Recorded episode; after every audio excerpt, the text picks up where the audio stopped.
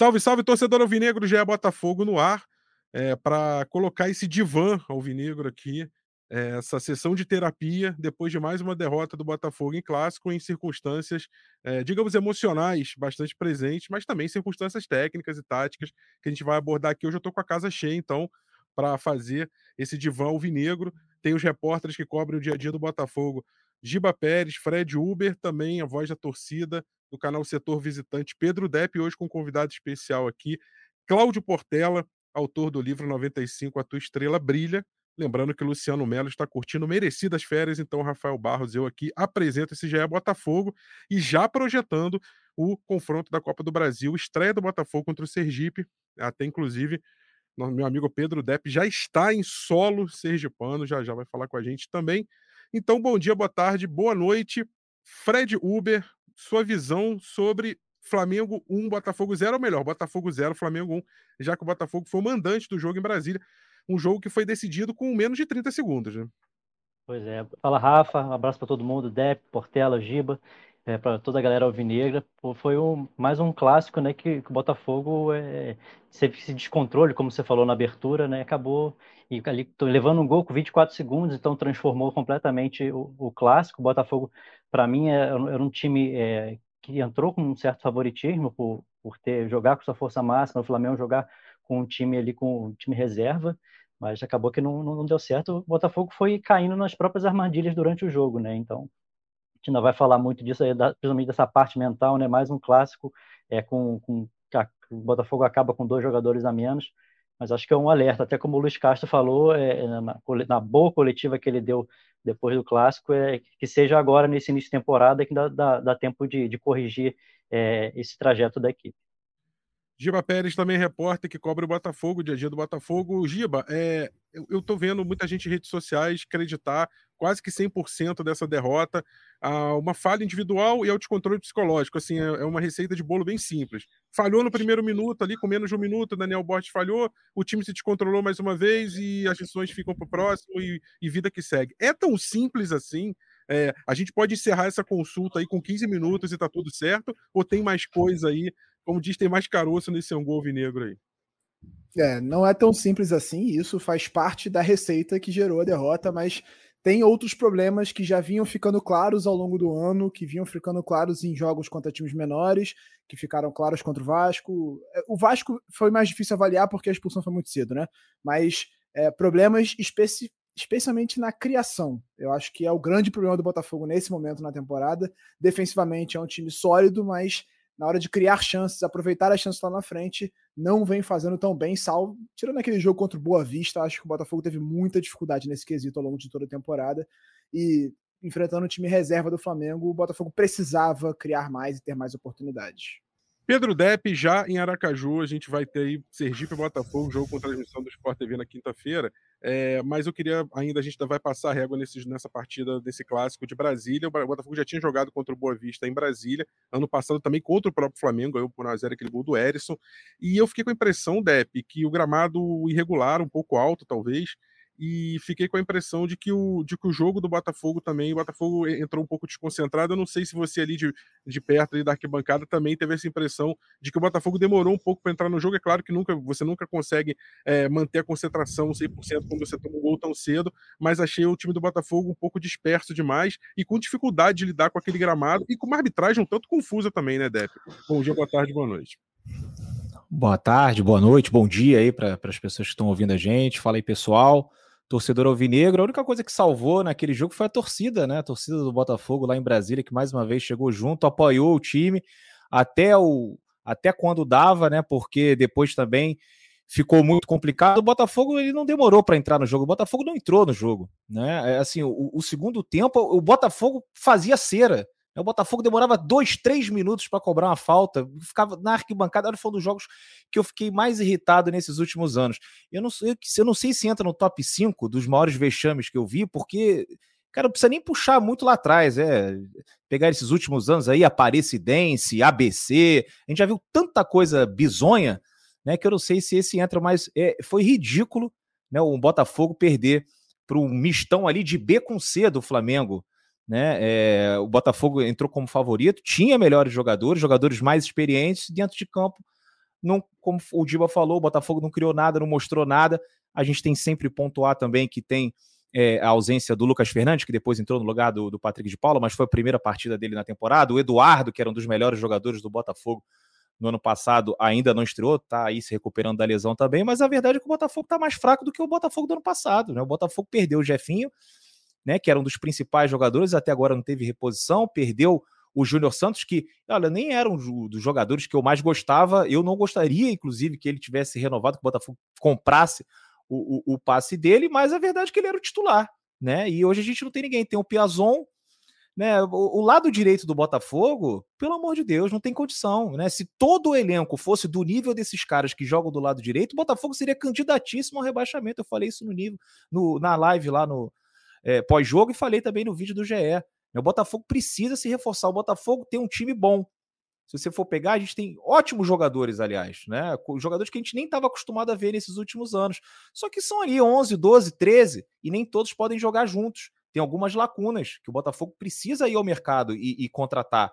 Porque senão vai acontecer o que aconteceu com o Fortaleza, o que aconteceu com o Atlético Goianiense no ano passado. O, o Fortaleza, enquanto estava na Libertadores, se embananou todo no Campeonato Brasileiro. O Atlético Goianiense apostou na Copa do Brasil, apostou na, na, na, na Sul-Americana, caiu para a segunda divisão. Esse, esse Botafogo de 2023 não tem elenco para jogar Copa Sul-Americana, Copa do Brasil e Brasileiro. Ano passado a gente fez um bom, uma boa reta final porque só tinha o Campeonato Brasileiro. E esses caras toda hora tomam o cartão amarelo, o Marçal é suspenso toda hora, o Cuesta toda hora também toma cartão amarelo. Né? Tem, tem lesão que pode acontecer né, com qualquer jogador, aconteceu com o Patrick, no ano passado aconteceu com, com o Eduardo, tá fora até agora.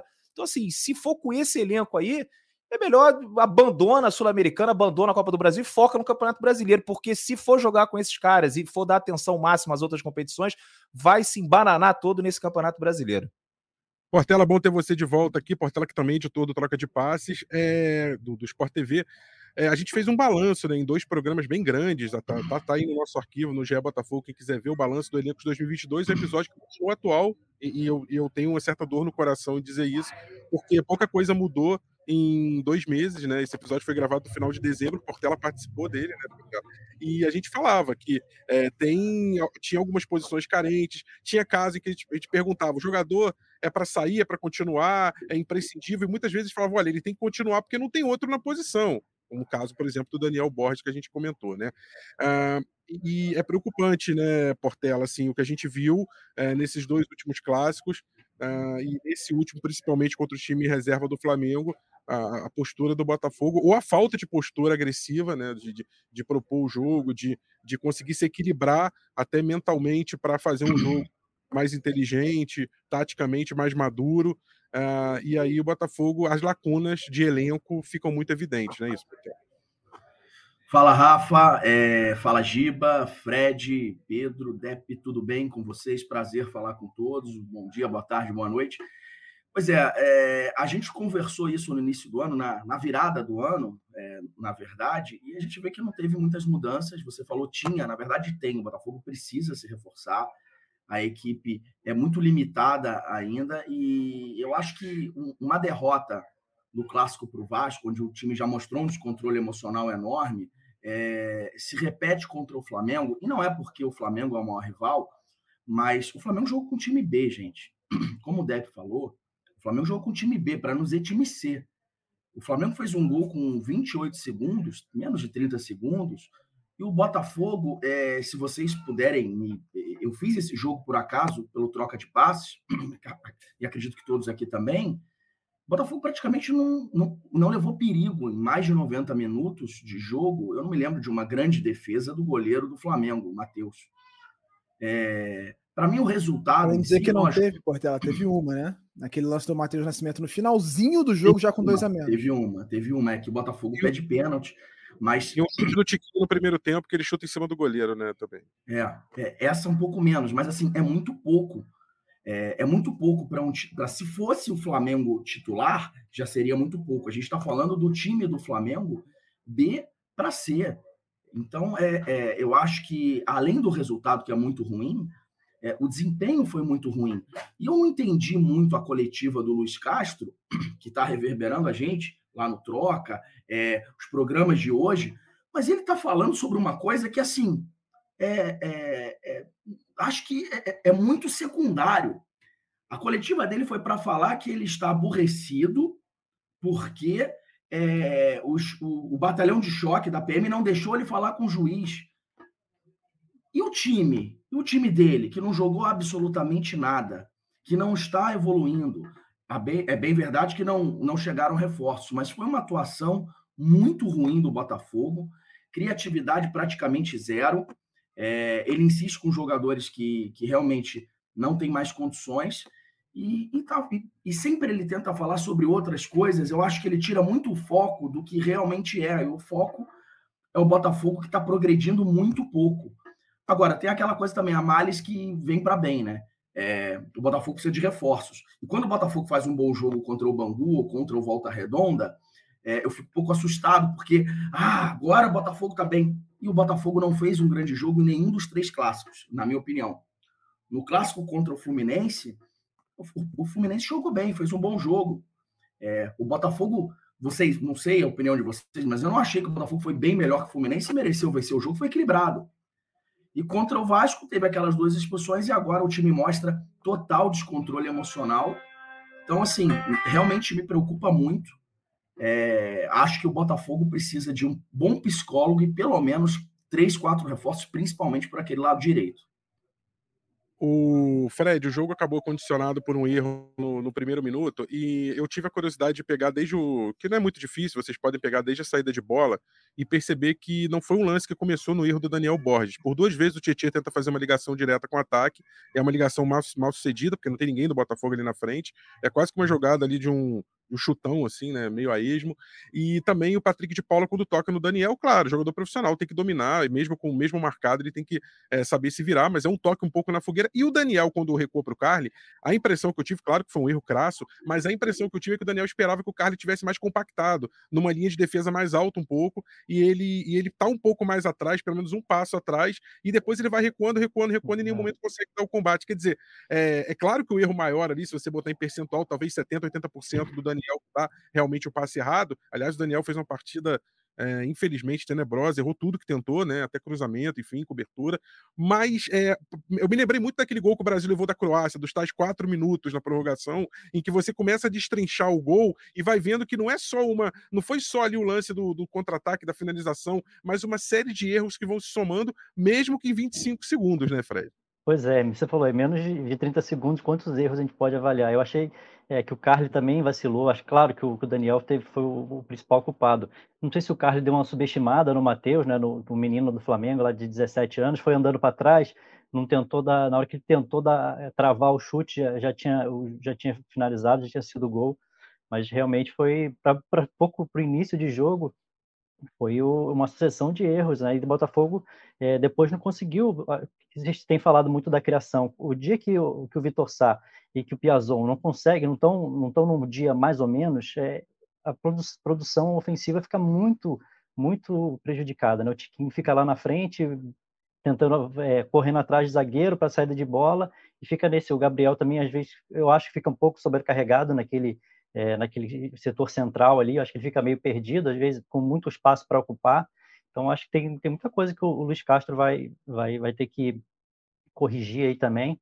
É, até pensei no, no, início do jogo, pô, será que esse é, que eu acho que a gente tem que falar também que aconteceu inacreditável lá no, no Mané Garrincha mais uma vez, né? Um estádio de Copa do Mundo que o Botafogo passou por uma situação inacreditável de ficar mais de uma hora antes do jogo com sem luz no vestiário não dá para colocar isso na, na, conta ali do início do jogo do Botafogo, mas acho que vale esse parênteses aqui para a gente também falar sobre isso.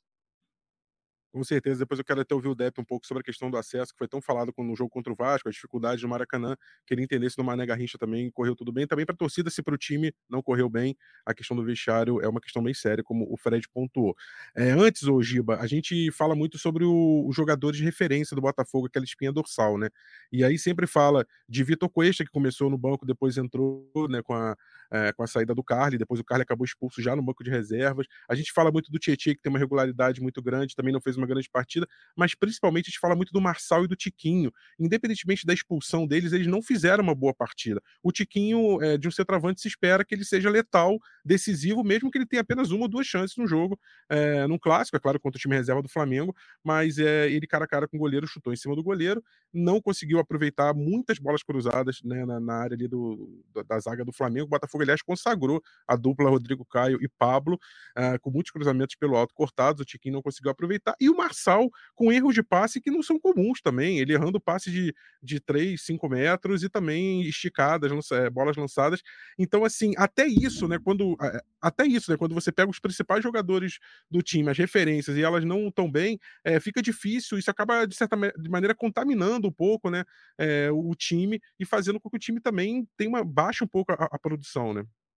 Sim, sem dúvida. O Marçal acho que foi um dos piores jogos que eu vi dele no Botafogo, assim, sem a menor dúvida. Ele estava errando demais, tomando decisões erradas, e além da execução errada do espaço, né, como você citou, ele estava tomando decisões erradas, perdendo bolas que ele não perde. E, e acho que, esse, como você falou, o nervosismo passou para os outros jogadores.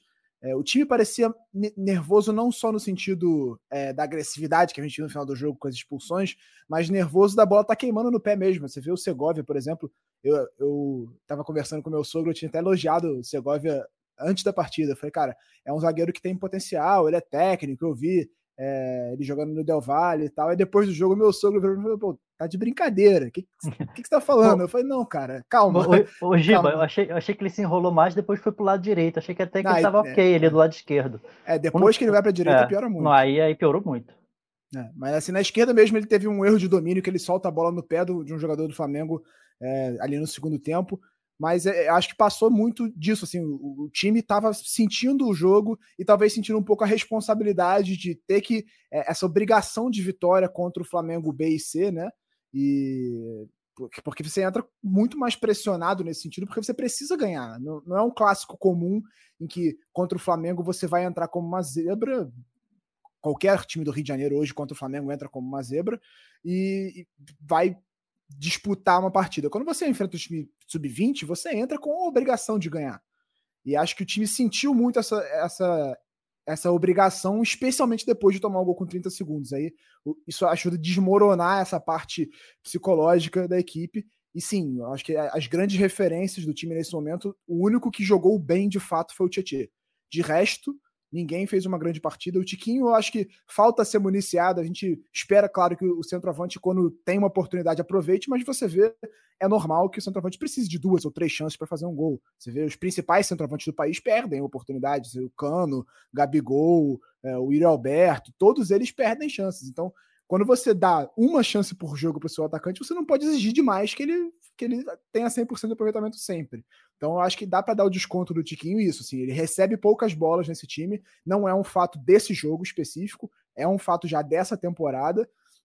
E, como o Fred falou, eu concordo plenamente com ele. Quando os pontas não jogam bem, o, a criação do Botafogo não existe. Se o Vitor Sá tá num jogo ruim, e aí do outro lado direito raramente temos jogos bons do, dos pontas, né, que jo vem jogando regularmente. O Sauer e o Piazão se, se, alternam, mas não conseguem convencer até que nem o torcedor e nem os principais analistas. Quando eles não jogam bem, fica muito sobrecarregado, porque você tem o Gabriel Pires, que não é um meia super ofensivo, ele é um cara mais daquela posse de controle de bola, e aí o Lucas Fernandes ainda voltando de contusão, então não dá para pedir muita coisa dele, e o Tiquinho ficou muito isolado sem receber bola. O Marçal, de fato, eu acho que teve uma partida péssima nesse, nesse, nesse jogo. Depp, eu já quero passar daqui a pouco virar a página, já que você já está em Aracaju aí, para a gente já começar a falar da Copa do Brasil, né? E, e Botafogo, de, de, qualquer maneira, pelos pontos somados contra as equipes menores e no clássico contra o Flu, Botafogo tem uma situação, é, não vou dizer confortável, mas está ali na zona de classificação do Carioca. Tem dois jogos contra equipes menores, o Resende, que não vem fazendo uma grande campanha, vai jogar no Espírito Santo, depois joga contra a Portuguesa e, e, e acho que, pela lógica, vai garantir a classificação é, com, com, esses dois asteriscos aí de, de, de, derrotas em clássicos e a derrota na primeira rodada com o time do Lúcio Flávio, pelo menos é o que nós esperamos, né, Débora? É, essa questão do psicológico que o Giva tratou é interessante, porque eu vejo muita gente direcionando a análise do desequilíbrio psicológico em cima da questão da arbitragem. Ah, um, um time que tem que se descontrola com a arbitragem, tem três jogadores expulsos. Aliás, o Tiquinho deu uma cabeçada no árbitro, é, é, preocupante, a gente não sabe aí. Depois eu queria até ouvir dos nossos repórteres se já tem alguma apuração em relação à, questão do Tiquinho, como é que vai ser a questão do julgamento, se tem alguma defesa sendo preparada. Eu acho difícil, né? Ele deu uma cabeçada visível no árbitro na, ali, mas é, eu acho que o descontrole psicológico, como, como o Giba apontou bem, ele não passa só pela questão da arbitragem, né? É, dentro do campo você vê um time tenso, nervoso, com dificuldade de tomar decisões até relativamente simples, né? E também queria que você amarrasse para a gente essa questão ali do acesso, do se foi tranquilo, se Brasília foi, foi tudo ok, já que a gente teve muito problema no jogo do Maracanã, em que o Botafogo, obviamente, não foi mandante contra o Vasco, né? É, Rafa, a gente vem tendo esse problema com jogadores que são mais experientes, né? O, o Rafael, o Marçal, agora o Tiquinho. O Tiquinho até, de certa forma, surpreendente, porque a, a, expulsão do, do Rafael no último jogo, né? Quando ele tentou ali dar uns três socos, três supapos no jogador do Vasco, era uma coisa que já vinha meio que desenhada, né? Que o Rafael, ele mostrava dentro de campo, assim, é, tá um pouco nervoso e, e respondia o juiz de, de maneira ríspida. Então, assim, eu já esperava que em algum momento o Rafael fosse expulso, porque. E aí ele pode ser algum tipo de frustração, porque desde que voltou para o Botafogo, que é o clube que ele ama, o clube que ele torce, ele ainda não conseguiu mostrar o futebol dele, foi muito atrapalhado por lesões, e a gente até entende, né? Mas de qualquer forma pode atrapalhar, como atrapalhou muito, prejudicou muito, poderia ter sido muito pior né, essa expulsão no jogo contra o Vasco. E o, o Marçal a gente já viu de tudo, né? Já viu ele tomar amarelo porque arremessou a bola no drone, né? Ele também teve questões no, naquele jogo Fortaleza, né, porque ficou discutindo com o juiz que queria que a bola tivesse ali dentro do, pra, daquele limite ali para bater o escanteio, e, e, enfim, são coisas que a gente, o Marçal, assim como o Cuesta, assim, são jogadores que tomam muitos cartões amarelos, tomam muitas advertências, mas acho que nesse último jogo eles extrapolaram, né? O Marçal ali não pode reclamar daquele jeito com o juiz, o, o Tiquinho Soares, muito menos, né? Uma agressão, uma cabeçada. Confesso que de onde eu estava na arquibancada eu não pude ver e depois eu nem quis ver os melhores momentos, porque eu estou irritado com essa partida até hoje, até esse exato momento aqui que eu estou em Aracaju, todo o Nordeste, e mesmo assim, nenhum sinal do meu bom humor, né? Continuo bastante mal-humorado depois dessa derrota pro, pro jogo, do jogo contra o Flamengo. E a gente espera que alguém ali, né, converse com esses caras, porque não dá para entrar em pilha de time sub-20, né, do Flamengo, não dá para entrar em pilha de arbitragem da Ferdi, pelo amor de Deus. Botafogo se complicando no campeonato que não tinha nenhuma pressão em cima desses jogadores. Acho que a única obrigação era terminar entre os quatro para se classificar para a Copa do Brasil, né, que teve aquela mudança de, de, de regra no início do, do, do, campeonato, ali com a CBF, com as federações, para dar uma valorizada nos estaduais. Então, assim, o Botafogo tem a obrigação de ficar entre os quatro. E, e o foco era Sul-Americana, Copa do Brasil, fazer uma campanha melhor do que a do ano passado no Campeonato Brasileiro. E esses caras, porra, imagina só quando for jogar contra um time argentino na Sul-Americana. Vai pegar o Penharol lá em Montevidéu. Do jeito que tá, é perigo o Botafogo, né? O jogo ser interrompido porque foram cinco expulsos. Estou muito preocupado com, com essa situação. Agora, com relação ali ao acesso no jogo de Brasília, não, não vi nenhum problema assim do lado de fora, estava super tranquilo. O último Botafogo e Flamengo é, que eu fui no Campeonato Brasileiro, aquele do Dia das Mães, tinham 66 mil pessoas, né? quase 70 mil pessoas, e, e foi tranquilo também.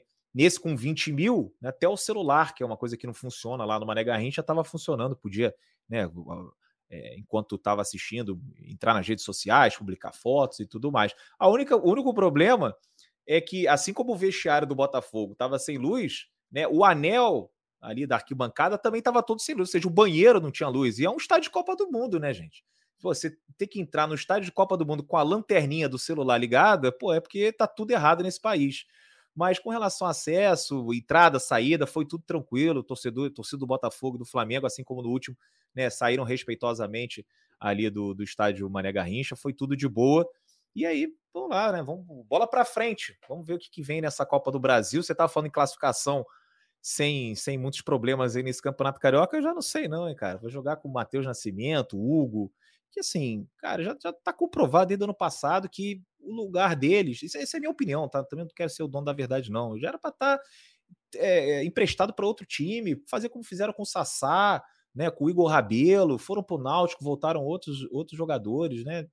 Não dá para contar com eles. E até acho que sacanagem, né? Uma pressão a mais nesses jogadores. Enfim, é, tô preocupado, Né? Com a Copa do Brasil, não estou tão preocupado, porque não é possível que, pô, com esses caras que a gente tem hoje, a gente vai perder para o Sergipe, com todo respeito ao Sergipe, mas não dá para ter um novo ABC, um novo Juventude, um novo, uma nova Aparecidense com esse elenco que a gente tem hoje. Né? Acho que o Botafogo vai passar. Eu até vi recentemente o jogo do Sergipe contra o Vitória. E o Botafogo tem time para passar tranquilamente pelo Sergipe. Ontem eu lá aproveitei que estava em Brasília, fui assistir um jogo do Brasiliense. O Brasiliense está na chave do Botafogo na Copa do Brasil. O Brasiliense empatou com o Real Brasília. Pô, o time do, do Brasiliense, pelo amor de Deus, né? O ataque é Yuri Mamute Chiesa. Conta para o torcedor do Botafogo se ele tem saudade desses jogadores. Mas é isso, já estou começando a pensar em Copa do Brasil e nessa reta final de campeonato estadual.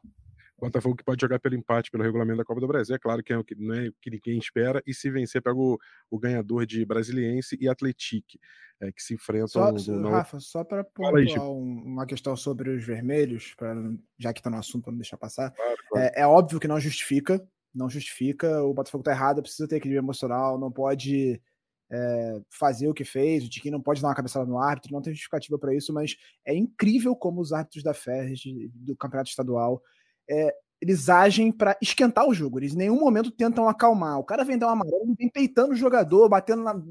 empirando o nariz. Você não precisa ter essa postura para é, controlar a partida. Pelo contrário, você esquenta o jogo, você irrita os jogadores e você tira o time do sério. O Botafogo não pode cair nessa armadilha. Ele tem que ter a calma e saber lidar com esse tipo de coisa. Mas é inacreditável como isso sempre acontece. Todos os clássicos desse ano tiveram essa mesma coisa. O árbitro chegou com essa postura de dar peitada em jogador, de querer mostrar autoridade com o nariz em pé, e sempre esquentou. Um dos dois times caiu na pilha, e aí começou a distribuir amarelo, e o jogo começou a parar de acontecer futebol, sabe? O árbitro ele tem que conseguir controlar a partida é, apitando firme, perto do lance, e, e, não precisa ter essa pose de querer bater de frente com o jogador, dar peitada para mostrar autoridade dentro de campo. Isso é uma coisa que só atrapalha o nosso futebol porque o jogo para de acontecer, começa a virar briga. Aconteceu isso no Fluminense Botafogo, aconteceu no Fluminense Vasco, aconteceu no Botafogo Vasco aconteceu de novo com o Flamengo agora. Verdade, Giba. É, o Portela, eu queria tentar olhar não a, não a árvore, mas a floresta, como diz um, um antigo chefe meu hoje, nosso comentarista Paulo César Vasconcelos, grande figura, aliás, manda um abraço. Ele falava assim: nós temos mania de olhar a árvore e não olhar a floresta. Então, deixa eu tentar olhar a floresta. Hoje, dia 27 de fevereiro, né? Então, a gente já tem praticamente dois meses aí. Quando você olha uma fotografia ampla do Botafogo de hoje, é, mais você acha que é algo normal, que o Carioca é, querendo ou não, uma certa pré-temporada, que você vai errar, é um lugar para errar, é o momento de errar, de corrigir, ou mais te preocupa você olhar o Botafogo, quando foi testado nos grandes jogos, ele não correspondeu, ou, ou é esse lado de que é, tem que acender o alerta, porque não dá para o Botafogo é, fazer partidas tão é, complicadas, assim, técnica e emocionalmente, como foram essas com o Vasco e principalmente essa contra o Flamengo. Qual, de qual lado que você pesa mais a balança ou é um pouco de cada hoje? Eu acho, sinceramente, que é um pouquinho de cada. Acho que é, não dá para a gente usar todo o carioca como um parâmetro estadual, mas eu acho também que a gente vê muito pouca evolução no time. Uma coisa é você perder um clássico, até como aconteceu contra o Vasco. O Botafogo mostrou um descontrole emocional. É, não estou dizendo que o Vasco não venceria, mas o jogo seria bem diferente caso o Botafogo não tivesse dois homens expulsos ainda no primeiro tempo.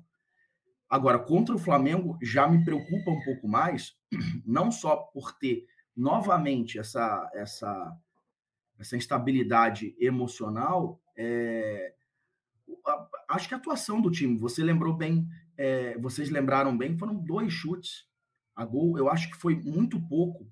Eu vejo um time, a gente fala muito ah, a organização, eu não vejo o Botafogo tão organizado. Eu vejo o Botafogo uma equipe que tirando um determinado momento no ano passado, quando jogou com três zagueiros, o Luiz Castro gosta de jogar no 4-3-3. Só que, é, é, o que o, o, que eu discordo muito dele é que o Botafogo não tem dois grandes pontas. O Botafogo tem dois grandes pontas? Não tem. Eu, por exemplo, queria comer picanha. Mas não tem picanha na minha casa. Não tem como eu... Eu não vou comer carne, mas tem frango.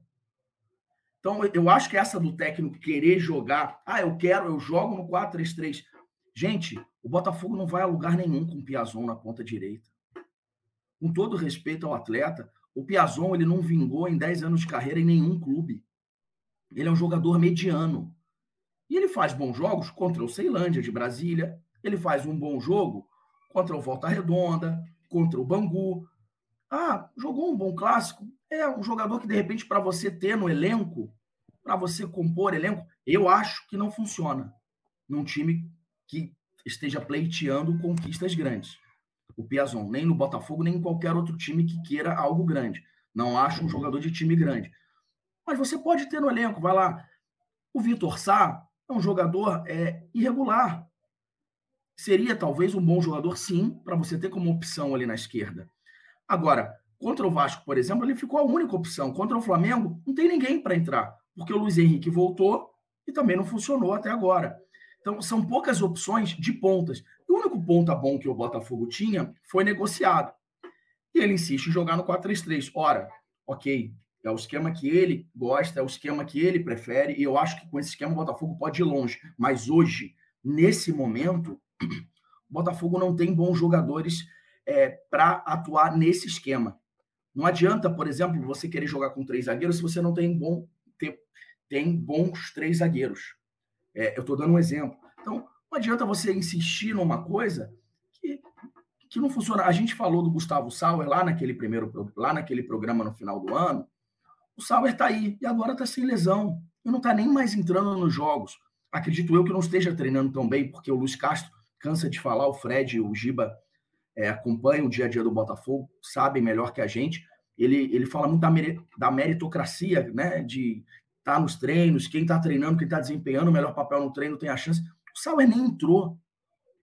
Ele mal tem entrado nos jogos. E quando tem jogado, não tem correspondido. A gente vê o Tiquinho é um bom centroavante, não está sendo municiado, não está lá numa grande fase, ok? Mas ele precisa ter um, um concorrente. O Tiquinho não tem um concorrente. O Matheus Nascimento, até agora, precisa evoluir bastante, como o Depp já falou. Então a gente vê um elenco cheio de buracos. A gente tem um lateral direito é, de Série B, que é o Daniel Borges, que é um cara, é um jogador esforçado, e a gente tem o Rafael, que até agora não vingou por uma série de motivos. Na ponta direita, o Botafogo não tem um ponta direita. Talvez o Carlos Alberto pode ser esse jogador, mas vamos lembrar que o Carlos Alberto era uma, é uma promessa ali do América Mineiro, não é um, um jogador de ponta. Eu acho que o Botafogo tem que sim ir ao mercado e não precisa trazer cinco, seis, sete, oito jogadores é, para compor elenco, para ajudar. Acho que o elenco, do Botafogo já melhorou no ano passado. Agora o Botafogo tem que acertar, tem que ir em dois, três jogadores, no mínimo três jogadores, para chegarem e, e, serem titulares. O Botafogo precisa muito disso. E eu acho que o Carioca, ganhando ou perdendo, tá? O Botafogo pode passar. Eu não estou tão otimista quanto você, Rafa. Eu estou com o Depp. É, o Botafogo vai de Hugo, vai de Matheus Nascimento. Eu acho até, como ele falou, um pouco de sacanagem jogar responsabilidade nos jogadores que o Botafogo, que não são protagonistas nesse momento, vão precisar ajudar. Eu não sei se o Botafogo vai passar. Acho que passa, mas acho que vai ser difícil e passando nos clássicos, é, pode até ser campeão. clássico é, é, diminui um pouco a diferença técnica dos times, mas está muito claro aonde o Botafogo precisa de reforços. E não adianta você trazer um lateral direito que pode jogar aqui, pode jogar muita bola, gente, mas ele tem quase 30 anos, joga no Lanús da Argentina. Não sei se é ele que vai resolver. Não sei, é, o Botafogo tem outros dois laterais direitos, é, é ok. Mais um, eu acho que o Botafogo tem que investir investir bem. Não trouxe o Marcelo, acho que foi a atitude certa. O Botafogo tem que trazer gente que venha para jogar em posições carentes, mas precisa, precisa ser um pouco mais rápido e, e precisa ser gente realmente de peso. É, a gente vai falando há muito tempo, é, é, parece um sábado de uma nota só, mas eu ia falando, o Botafogo tá pouco agressivo no mercado, tá pouco agressivo. O Leonel de Plácido, né, a quem o, a quem o o Portela se refere, né? O quinta-feira chegou ao Rio para assinar com o Botafogo, enfim, é uma opção ali na lateral direita, porque é, uma, é, uma, é um setor em que o Botafogo está com muitos problemas, mas realmente não é um jogador de peso que você fale, olha, pode, ter, pode até e até a, a torcida é para que dê certo, tá, gente? Não, não é dizer, ah, não vai dar certo, pelo contrário, mas não é um jogador que é um jogador que briga por posição no Lanús, brigava, enfim. Então não é um jogador que chega com aquela credencial como o Marçal quando veio da Premier League, fala, não, é um jogador para que vai chegar para ganhar posição. Só queria amarrar só uma, uma última questão para a gente virar a página para a Copa do Brasil, jogo dessa quinta contra o Sergipe, para perguntar para os nossos repórteres, para o Fred para o Giba, a situação do se já tem alguma movimentação em relação à questão de Tiquinho, como funciona, julgamento ou não, e principalmente que me preocupou a questão do Patrick de Paula, né, que teve uma torção ali, se, é, se já tem alguma, alguma nota do DM, uh, ah, ele saiu ali, foi preocupante, né, ele foi substituído, um lance que ele se machucou sozinho ali no segundo tempo, né, gente, segundo tempo, né, Sim. Isso. E, e, aí eu queria só ver se tem alguma atualização em relação a essas duas questões, ou algum encaminhamento, pelo menos. E a gente já vira a página para falar do jogo da Copa do Brasil, estreia do Botafogo, na quinta-feira contra o Sergipe em Aracaju, onde já está o DEP, inclusive. É, não, ainda não teve uma. O Botafogo ainda não fez um comunicado sobre, é, sobre o resultado de exame. Né? O Botafogo treinou ontem é, à tarde, lá no CT Lonier, teve representação. É, então ele tá fazendo, o Patrick está fazendo essa, essa parte de exames ainda para saber qual é a gravidade existe um pessimismo grande aí, que, que a lesão é bastante grave, mas ainda, ainda não tem esse comunicado oficial. É, que deve acontecer ainda hoje, assim como o anúncio do de plástico, que deve acontecer hoje ou amanhã. Até terça-feira deve ter essa, essa confirmação. Sobre o, os expulsos, aí é, é o, o, TJD né, vai, faz a denúncia é, de todos os jogadores expulsos. Aí a, a, tendência é que o, que o Tiquinho tem, uma, tem o risco de, de ter uma, um gancho maior, né, mas ainda não teve nenhuma essa a denúncia não foi, pelo menos pelo que eu tenho conhecimento, ainda não foi feita essa denúncia do, pela Procuradoria do TJD. É, Com isso, até, né? Eu, eu, mandei até um e-mail agora, hoje cedo, para o tribunal, para ver se teve alguma resposta. Até agora não me responderam. É, ele pode, provavelmente, vai ser denunciado, pelo menos por famoso ato hostil, né? Se não considerarem, vão tem aquele negócio de agressão, aí depois é. troca o artigo e tal, e aí ele pode perder mais jogos.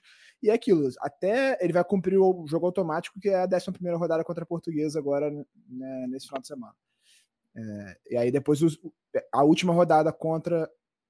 Ele pega o Resende primeiro. Resende agora, é. Resende agora, Portuguesa no meio de semana que é. vem, é. dia 8, que é a última rodada da segunda barra. Se ele pegar dois jogos, ele já fica fora do primeiro jogo da semifinal. Então, além do, do peso de uma expulsão num clássico, o momento para o desequilíbrio foi terrível também, né? É, provavelmente a, a, estratégia vai ser essa, né? Descaracterizar a agressão para um ato hostil. E, e, aí, independentemente disso, obviamente, porque o jogo é agora na quinta-feira, nem dá tempo de ter um, um julgamento né, e uma suspensão. Não existe, acho que, uma suspensão preventiva nesse caso, e até é outra competição. Uh, ele vai, viaja, né? Programação normal do Botafogo. Passa pra gente aí, Fred, Giba, como é que tá a programação do Botafogo agora? É, quando que chega Aracaju, se já chegou, se vai chegar. Lembrando que está gravando aqui segunda-feira, por volta de duas da tarde nesse momento. É, o Botafogo treina nessa terça-feira ainda no, no, Espaço Lanier, vai ter coletiva do, do Luiz Castro, inclusive, eles confirmaram agora cedo. É, viaja na quarta-feira para jogar na quinta contra o Sergipe, lá em Aracaju. O time, ele sempre sai um pouco mais perto da. O time sai normalmente na noite do dia anterior para viajar. Como essa viagem é mais longa, talvez ele saia um pouco mais cedo. Mas, por exemplo, a Brasília agora contra o Flamengo, eles saíram na noite de sexta-feira para chegar lá é, de noite já no sábado jogar. Então a, a tendência é que saia daqui quarta-feira à noite para chegar para ir para o Sergipe e jogar na quinta. Entendi. Dep, é, já tá em Aracaju. Aracaju, a última vez que o Botafogo esteve foi para enfrentar o Confiança, se eu não me engano, posso estar enganado, né? Quando na Série B, o Botafogo ganhou por 1x0, gol do Del Piage, e um jogo que marcou, a gente sempre fala desse jogo, né? Que ele marcou a arrancada do Botafogo ali, a reação que culminou não só com o acesso, mas o título do Botafogo. É, do Anderson Moreira, inclusive. É, e como é que tá o como é que tá o clima aí, clima de, de sol provavelmente no Nordeste, em Aracaju, e como é que tá a confiança, porque assim, é, é, é sem fazer o trocadilho com o rival do Sergipe, mas assim, é, falando porque uma coisa você, como a gente falou, uma coisa é se enfrentar um clássico, mesmo o Flamengo reserva, a, a zaga do Flamengo ali, Rodrigo Caio e Pablo, por exemplo, você teve o Marinho, tem o Cebolinha, claro, não é o time titular. Outra coisa é você pegar o time do Sergipe, que com todo respeito, né, tem uma, uma diferença técnica, como você pega um Bangu volta redonda, enfim. Então, assim, é, você imaginar algo diferente de uma classificação, é, né, não, não tá nos planos, né? Eu fiz o, lá para o meu canal o jogo do Sergipe com vitória pela Copa do Nordeste. Né? E aí fui pesquisar um pouco mais sobre Sergipe. A folha salarial não passa de 200 mil reais. Então, assim, você já vê que existe um abismo entre o Botafogo e, e a equipe aqui de Aracaju. Mas hoje, quando eu passei ali pelo aeroporto, eu vi o cantinho, né? Passei pelo cantinho onde eu tinha gravado o podcast depois dessa vitória 1 a 0 gol do Rubio. Lembrei de você, Rafa. Hoje eu não ia poder gravar ali porque o aeroporto está em obra, então tá um, uma martelada louca lá, mas já saí com aquele, né, aquele clima do Nordeste, né? 30 graus, aquele bafo quente, mas o tempo tá bom, né? Previsão de, de, de tempo bom também para o dia do jogo, graças a Deus, ou seja, vai dar para aproveitar um pouquinho aqui é, o Nordeste. E o pessoal daqui tá empolgado, cara. O pior de tudo é isso, cara. O pessoal daqui tá muito empolgado, mesmo depois de uma derrota vergonhosa contra o Flamengo. Eu recebo, tem dois, tem dois grupos aqui em, em Aracaju, é Fogo Eterno e a Fogo Aju. Então o pessoal já tá ligando, falando que já tem um pré-jogo na quinta-feira, mas antes quer sair para tomar uma cerveja, que já tá tudo certo pro, pro, com festa, bandeira, né? Tudo que tem direito. Esses caras não merecem, né? Mas o torcedor tá sempre do lado, não tem como, cara. A gente sai do estádio falando que nunca mais volta, mas aí no jogo seguinte a gente tá lá fazendo o nosso papel de palhaço. Mas acho que dessa vez não vai ser desse jeito, não. Vai ser diferente. O Botafogo vai passar pelo, pelo Sergipe, até por conta dessa diferença que eu falei, né? O Botafogo tem aí uma das seis, mais cinco, seis maiores folhas do, do futebol brasileiro e a do, do Sergipe não passa aí de 200 mil reais por mês. Assim, é, é, uma, é uma, um valor assim que você olha hoje em dia no futebol não é nada, né? Mas estou confiante para essa, Copa do Brasil. Para o Campeonato Carioca, menos. Mas para a Copa do Brasil, acho que a gente passa do Sergipe depois de quem a gente enfrentar na próxima fase também. O negócio começa a complicar depois, que é aí que a gente vai precisar do elenco que a gente não tem. Aliás, eu estava assistindo o jogo do, do Fortaleza também, pela Libertadores, Fortaleza contra Maldonado, né? E o, o, o Thiago Galhardo é o centroavante titular deles, né? Tem feito muitos gols lá pelo Fortaleza, até e, e, e, quando ele chegou lá, tinha esse negócio ele ter jogado já pelo Ceará, o pessoal estava meio desconfiado, mas ele vem fazendo muitos gols pelo Fortaleza. E aí no banco, eles têm aquele Lucero, né? Que não sei se é argentino se é chileno, sei que jogava no Colo-Colo. Aí depois eu fui puxar, eu não conheço ele. Eu, eu, eu, tinha visto ele fazer um gol no Fortaleza no ano passado também. Mas aí você vai puxar a, a ficha dele, ele é um cara com 31 anos, um cara que no ano passado fez seis gols na Libertadores, um cara que fez 15 gols no Campeonato Chileno passado e é o reserva do Fortaleza. O Botafogo precisa de um cara, não estou falando para trazer esse, né? Porque eu não estou aqui para fazer o papel de scout, mas assim, como torcedor, assim, o Botafogo precisa para reserva do Tiquinho. Aliás, não era nem para reserva, é um cara para disputar a posição com o Tiquinho. E não tem. Fica é, depositando todas as fichas num jovem que, cara, ainda não deslanchou e está cada vez mais difícil, cada vez mais pressionado. Então, assim, você vê o Fortaleza tem opções, ainda tem aquele outro Silvio Romero, então, assim, tem três centroavantes experientes, e o Botafogo não tem nenhum. Então a gente, de repente, vai jogar uma semifinal contra o Flamengo de novo e a principal esperança de gols vai ser o Matheus Nascimento. Então, assim, tranquilo para essa Copa do Brasil, porque acho que o Matheus Nascimento basta, né? Mas preocupado com o que vem por aí no Campeonato Carioca. Fazer aqui o serviço, o jogo às 8 horas da noite, transmissão do Sport TV do Premier na quinta-feira. É, para quem está em Aracaju, na região Nordeste, próximo, o ingresso do visitante R$ reais inteira, 50 meia. É, pode ser adquirido de forma virtual é, ou em, em, alguns postos de compra em, Aracaju mesmo, onde está o DEP. É, o, o, Portela, eu, eu dei um. Falei com você de, de, analisar a floresta, agora eu vou dar um zoom out maior ainda, tentar dar uma. sair mais, porque a gente fala muito de processo, né? Acho que essa palavra virou um mantra desde que a gente analisou a, começou a analisar a SAF, John Texto e todo o trabalho que vem sendo feito. É, colocando numa linha do tempo, desde que tudo mudou no, no início do ano passado, né, de 2022, é, Botafogo se classificou para a Sul-Americana, praticamente não correu risco de rebaixamento, só em algum momento ali chegou a ter alguma, alguma preocupação, mas em, em duas ou três rodadas isso já acabou. Botafogo fez um campeonato, embora irregular, ali de meio de tabela, em algum momento até sonhou é, com a classificação para Libertadores.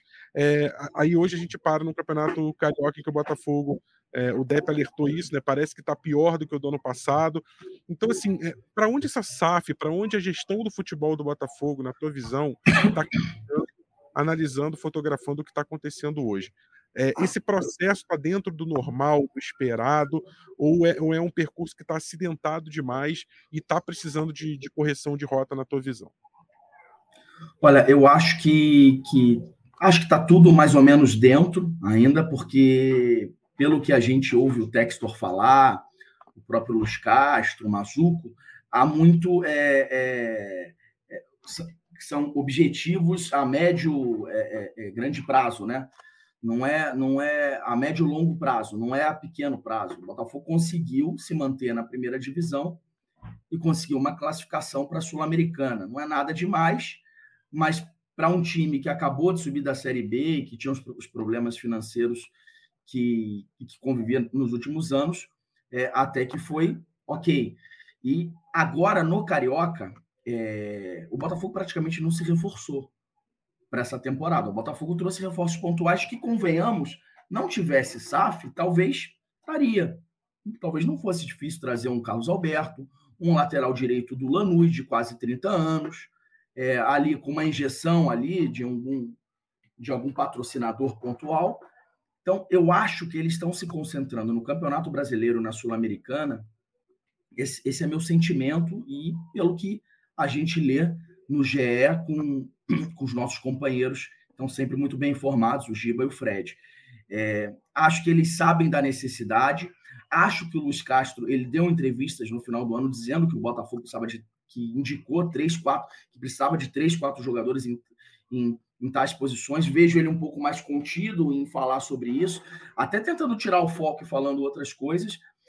E acho que o Botafogo está no mercado. Acho que o lance foi realmente fechar o mercado europeu para tentar trazer outros jogadores. Acredito nisso, porque o Luiz Castro me parece um, um, um sujeito muito sério. E ele sabe que nesse segundo ano a cobrança vai ser muito maior para que o Botafogo é, é, brigue por um título e que vá pelo menos à Libertadores da América se classifique pelo Campeonato Brasileiro, pelo menos. Então, ele sabe que a cobrança vai ser muito grande, ele sabe que com esse time não dá. E quando o Depp fala que esse time é pior do que o do ano passado, é bem, é, é bem pior do que o ano passado.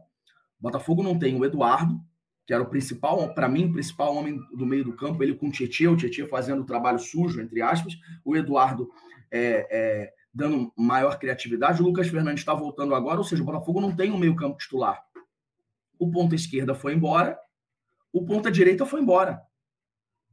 Então, se você colocar o Botafogo, não tem Lucas Fernandes, não tem o Eduardo, não tem o Jefinho e não tem o Júnior Santos. Não estou aqui elogiando, dizendo que o Júnior Santos era a solução, mas ele era o titular desse mesmo elenco na ponta direita. Então, a gente está falando de quatro jogadores que, que saíram do time titular. Então, o time realmente é mais fraco.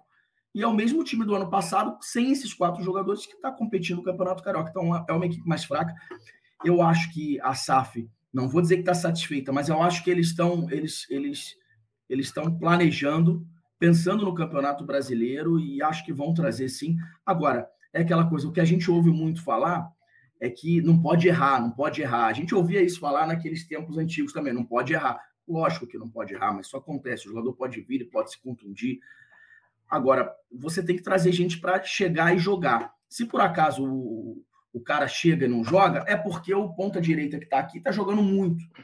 E já passou um ano, o ponta direita que está hoje não está jogando muito. Ponta esquerda também não, lateral direito também não. Então, é, é, eu vejo também, sabe, gente, é, às vezes você ser campeão estadual, e é lógico que eu acho que, o, que todo clube tem que lutar para isso, tem que ser campeão estadual, tem que estar entre os quatro agora e tentar passar, mas tem que tomar muito cuidado para não ser uma ilusão uma ilusão de que, ah, é, olha, temos um time. Não. Sendo campeão ou não, eu acho que isso tem que ficar bem claro. O Botafogo tem um elenco ainda limitado, e se com esse elenco disputar o Campeonato Brasileiro sem bons reforços, o Botafogo vai ficar de novo no meio de tabela. Pô, Portela, é, você falou bastante aí dos reforços.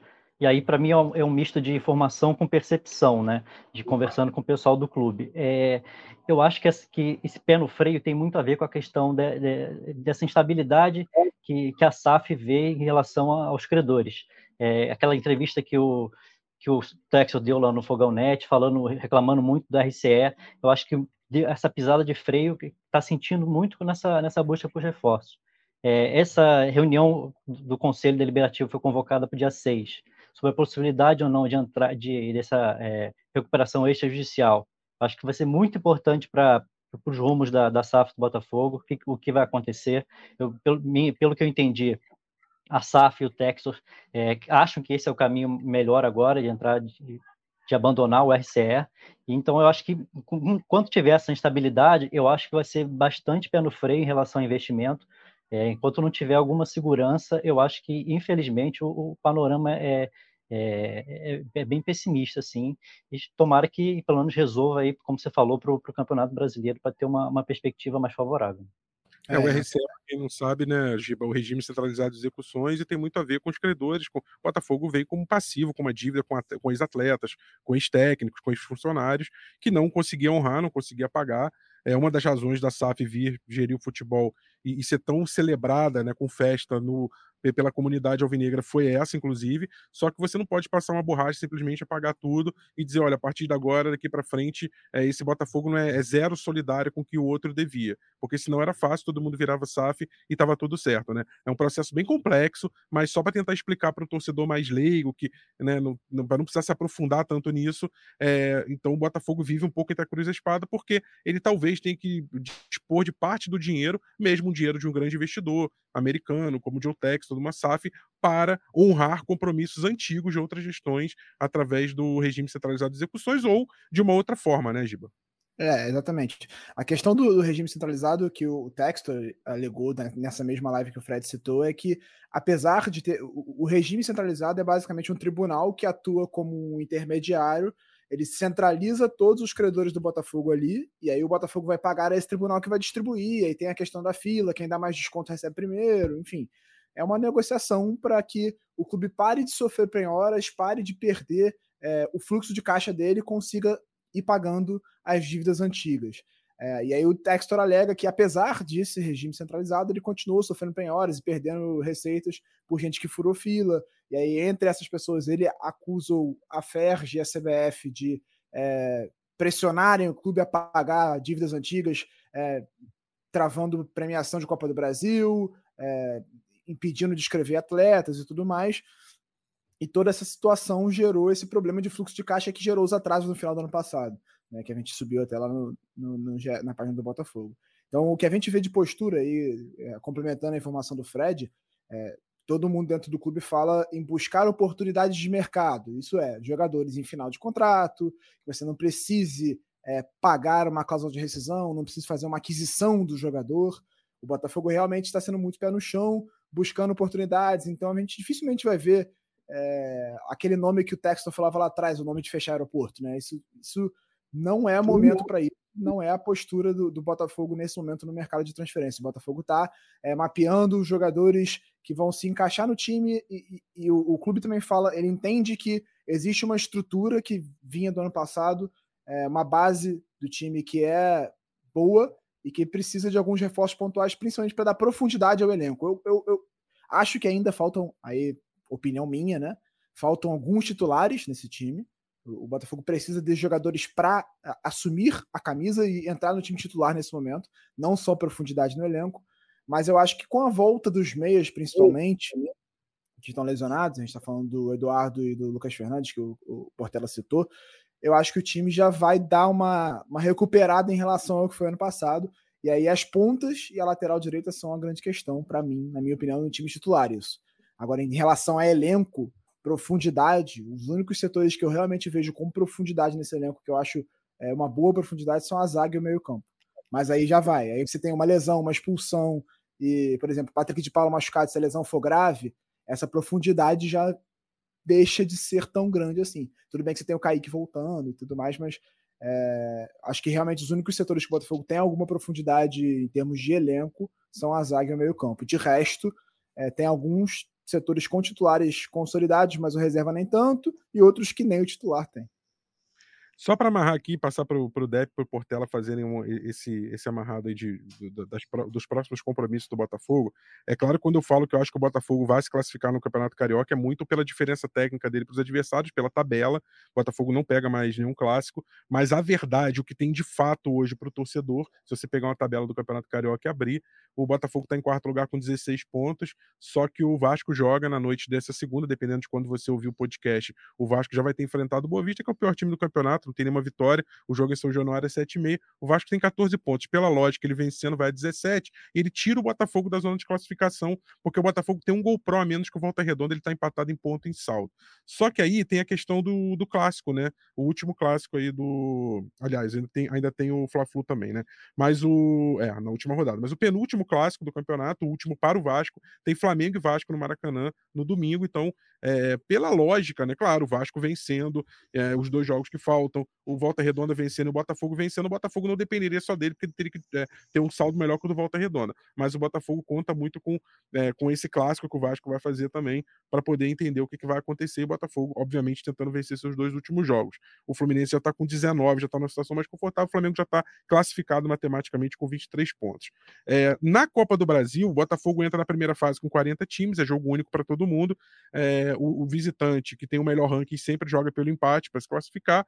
Na segunda fase, é, o mando de campo é sorteado e se empatar tem pênalti, é jogo único também. E aí, na fase em que sobram é, 10 times, somam-se esses 10 classificados das duas fases anteriores, 12 times que são os, 8 melhores, os 8 que estão jogando Libertadores, a pré ou a Libertadores, mais o nono colocado, o São Paulo, e mais os times campeões da Copa do Nordeste, da Copa Verde e o campeão da Série B, que no caso até o Botafogo teve esse privilégio na última temporada de só entrar na terceira fase. Aí esses 32 disputam aí sim a terceira fase e começa o funilamento tradicional. Então, só para o torcedor entender o caminho dessa Copa do Brasil, DEP, esse é o cenário. Ainda tem a Sul-Americana, que o Botafogo vai começar daqui a pouco também.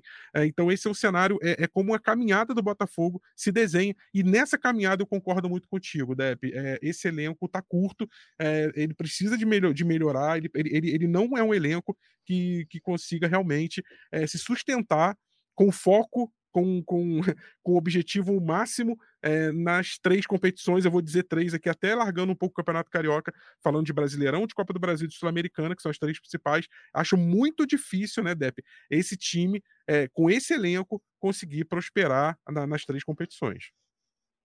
É, também acho difícil, né? Falei aqui no, no, no início do, do, podcast e a gente viu o John Texor na live lá no Fogonete falando que é possível ganhar um título da Sul-Americana. Com esse elenco, né? A não ser que abandone o Campeonato Brasileiro, né? Talvez seja esse o desejo dele, ficar ali o campeonato para não brigar, quer dizer, para brigar para continuar na primeira divisão e aposta tudo na Sul-Americana, mas isso aí não existe, né? Olha só, o Botafogo, ele fica aí falando todo momento que é o sexto maior investimento do Brasil. Meu Deus do céu. Quando era o, na época do Pindaíba, que eram os amadores que tomavam lá conta, o elenco tinha vários buracos. Só que a folha salarial era 5, 6, 7 vezes menor do que a gente tem hoje. Não era para ter um elenco tão desequilibrado, né? Como a gente vê hoje, a gente precisa, né? Quando a gente precisa de uma profundidade do, do jogadores para substituírem titulares que, que estão disponíveis, a gente não, não, não, consegue ver a reposição do mesmo nível. Né? Então, assim, me preocupa bastante quando começar essa maratona, porque no ano passado a gente basicamente só jogou o Campeonato Brasileiro, deu um oizinho para a Copa do Brasil. Oi, Copa do Brasil! A América já deu aquela sacolada, uma outra vergonha, né? 5 a 0 no agregado pro, pro América Mineiro. E, cara, se não contratarem, e aí vai, vai ficar essa. Agora a mulher tem a penhora. Não sabiam disso? Não sabiam que enfrentar esse tipo de problema? Não se prepararam para isso? Porque eu acho que todo mundo assistiu o Redação Sport TV quando a lei ainda estava para ser aprovada e o Capelo falou para o Portinho, que era o senador do Rio de Janeiro, né, que era ali o relator do projeto, que a lei tinha vários buracos que ia, ia ter problema lá na frente. Então, assim, o, o John Texel foi ingênuo e não acreditou, não leu direito ali, os assessores dele não leram direito o que poderia acontecer.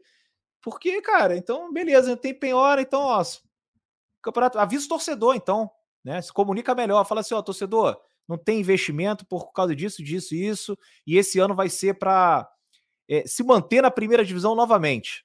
Seja honesto. Mas não, vai para a live e fala que é possível. Ele falou que no ano que vem o Botafogo é top 3. Não, no ano que vem, não, 2025, top 3 do Brasil. 2025. Olha só. Então, assim, fala muito da, quando, quando aparece. Hoje tá até sumido, né? O torcedor tá embricado aqui. Cadê o John Texas? Sumiu. Né? Tava lá vendo o Molenbeek lá na Bélgica. Enfim, também acho que não tem que estar tá aqui o tempo inteiro. Agora, cadê o CEO? Quanto tempo para trazer um CEO? Então o Botafogo fica ali meio à deriva, né? Uma bagunça, uma desorganização, não tem ninguém que mande, o dono tem mil coisas para resolver e não tem o cara, o Tairo que não é do ramo, né? Que, pô, beleza, foi importante ali no início, né? Convenceu o John Texor a, a, a, fechar com o Botafogo e tal, mas não é um cara do futebol, né? Não é um cara do futebol. Então, assim, cadê? Cadê o CEO? Né? Não vai ter contratação? Então avisa o torcedor, fala para esse ano, ó, nem precisa fazer o sócio, nem renova porque o campeonato vai ser outra porcaria. É isso. É, às vezes, assim, quando você vai lendo, ouvindo as notícias, você fica, pô, Enfim, Rafael.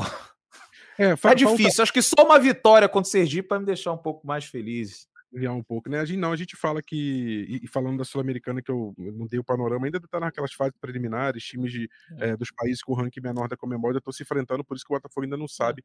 É, e agora é jogo pra caramba na Sul-Americana, que tem fase de grupos. Então, assim, de grupos, são seis jogos. Seis jogos, então, pô, tem, precisa de elenco, precisa contratar. Pô, Sim. trouxe, vendeu o Jefinho, não tem problema nenhum, mas já tinha que ter alguém ali na mira para trazer. Não é possível. Ele falou: ah, não, com dinheiro dá para contratar 10 jogadores. Cadê os 10 jogadores? Né? O torcedor fica ali. Né? A gente confia, a gente quer acreditar, a gente gosta do John Texas, a gente gosta do Luiz Castro. Mas, pô, tá difícil, né? Tá difícil ficar defendendo aqui toda semana. A gente quer ver ação. É, me parece cada vez mais claro que existe um abismo entre o Botafogo dentro de campo, que acaba no Luiz Castro, né? Se você vai subindo assim numa, numa escala hierárquica, ele, ele tem o teto dele no Luiz Castro, e tem outro Botafogo que vai começar lá em cima, já quase no John Texton, no Tyron, e tá faltando, parece que essa. E tá faltando, parece que esse amálgama, essa, essa liga entre esses dois universos, que seria o CEO, que seria um bom, é, um cara assim, um homem forte no futebol, que a gente está vendo, já está muito claro que está faltando isso no Botafogo e o Botafogo precisava se mexer para isso. Portela, já vou agradecer a tua presença, pedir suas considerações finais é, nessa semana de mata, né? Eles falam que é mata, é mata-mata, gente. Mata-mata não quer dizer ir de volta, não. Mata-mata é uma expressão é, cunhada no futebol da língua portuguesa. Então, assim, sem querer cornetar os nossos amigos, não é mata, é mata-mata. Só que é, é jogo único de mata-mata e o Botafogo vai enfrentar o Sergipe. Então, é, suas considerações finais, Portela, obrigado mais uma vez e, e volte sempre ao GE Botafogo. É isso, o Botafogo é favorito, precisa vencer. Essas duas primeiras fases são fases traiçoeiras, principalmente a segunda, que ainda é que não tem a vantagem do empate, aí você vai sortear o meio-campo, o mando de campo. Mas o Botafogo precisa vencer para retomar a confiança, e eu acho que a, a, dentro daquilo que o Depp falou, o que o Botafogo precisa agora é, é ter paciência torcedor tem, tem paciência há muitos anos, mas é ter paciência, porque a gente não sabe o que vai acontecer. É possível ganhar a Sul-Americana? Claro que é possível, mas está muito na cara que o time precisa de reforços. O Giba falou aí exatamente as posições, a gente já tem falado aqui. É, o Botafogo precisa agora é, trabalhar no mercado e eu acho que realmente com esses. É, eu acho que o Textor vai trazer gente sim. Não sei se vai ser com custo, sem custo, como eles falaram. Acho que vai ser um ano mais complicado quanto a isso. Mas precisa ter paciência. E vamos ver se quinta-feira o, o, time já dá uma resposta rápida. Um abraço, obrigado pelo convite, Rafa. Obrigado, companheiros. Valeu, Portela. Fred, obrigado também pela sua presença aqui no GE Botafogo. E GE Botafogo que vai voltar na sexta-feira, depois do jogo do Botafogo contra o Sergipe pela Copa do Brasil Aracaju. Isso aí, Rafa. Abraço para todo mundo. Quinta-feira que o Botafogo tem um pouquinho, com um pouquinho mais de equilíbrio emocional e, e paciência vai, vai conseguir fazer um jogo suficiente para cumprir esse objetivo de classificação. E o Dep vai, vai ficar mais tranquilo, mais sereno, vai dar uma passada, passada lá na passarela do caranguejo antes, tomar uma cerveja, vai, vai dar tudo certo. Valeu, Giba. Obrigado pela tua presença também aqui no Gé Botafogo. Valeu, Rafael. Valeu todo mundo aqui que participou. É, o Botafogo tem obrigação de vencer o Sergipe para avançar na Copa do Brasil e tem obrigação de avançar na, no Carioca também. Você tem o Rezende, que só venceu uma no campeonato, justamente o Boa Vista, fez três gols e tomou 18 no Campeonato Carioca. Então o Botafogo tem obrigação de vencer o Rezende. E no final a portuguesa, que está uma posição acima do Rezende e que também não faz uma, um grande campeonato. Então é, o Botafogo tem três jogos agora para assentar as coisas e tentar encaminhar duas classificações importantes e acalmar os ânimos da torcida que está magoada com essas duas derrotas em clássico. Um abraço para todo mundo. Depp, esfria a cabeça aí com uma água de coco, com esse sol do Nordeste, com essa água aí mais quentinha e até quinta-feira você está é, assim reenergizado, com as baterias recarregadas para apoiar o Botafogo em Aracaju e, e trazer a classificação. É isso. É, no final sempre vale a pena estar tá com os amigos, né? Encontrar essa rapaziada aqui que já não vê um jogo do Botafogo há muito tempo, né? O Botafogo jogou contra o Confiança ano passado, né? Ano passado, retrasado, agora já estou até perdido no tempo. Foi retrasado, né? Pela Série B. Retrasado. Só que foi sem público, né? Foi sem público. Então a, a, o povo aqui não teve a oportunidade de apoiar o Botafogo da arquibancada. O pessoal já está se mobilizando. Então queria deixar registrado que mais um lugar, mais um um, uma cidade que o Botafogo chega e vai chegar muito bem recebido pelos torcedores no aeroporto, depois no estádio. A torcida daqui representa muito, e não só daqui de Sergipe, mas também vem gente da Bahia, do Rio Grande do Norte, da Paraíba, de Alagoas, que é tudo bem próximo, né? Então, previsão de casa cheia ali no setor visitante, mais um setor visitante esgotado. Espero que seja é, um de tantos outros aqui no, até o final dessa temporada de 2023. Um grande abraço aí para todo mundo. Desculpa aí um pouco a minha irritação, mas é porque ainda não consegui me recuperar desse jogo de sábado. Nada, né? Que isso. Então, na próxima quinta-feira, 8 horas, no Sport TV no Premier e no estádio Lorival Batista, o Batistão Aracaju, Sergipe e Botafogo, decidindo uma vaga na segunda fase da Copa do Brasil. Então, na sexta-feira, encontro marcado no GE Botafogo. Um grande abraço, torcedor alvinegro. Fui! Partiu, louco, Abreu! Bateu! Gol! Sabe de quem? Do Botafogo! Do Alvinegro, do Glorioso. É o GE Botafogo.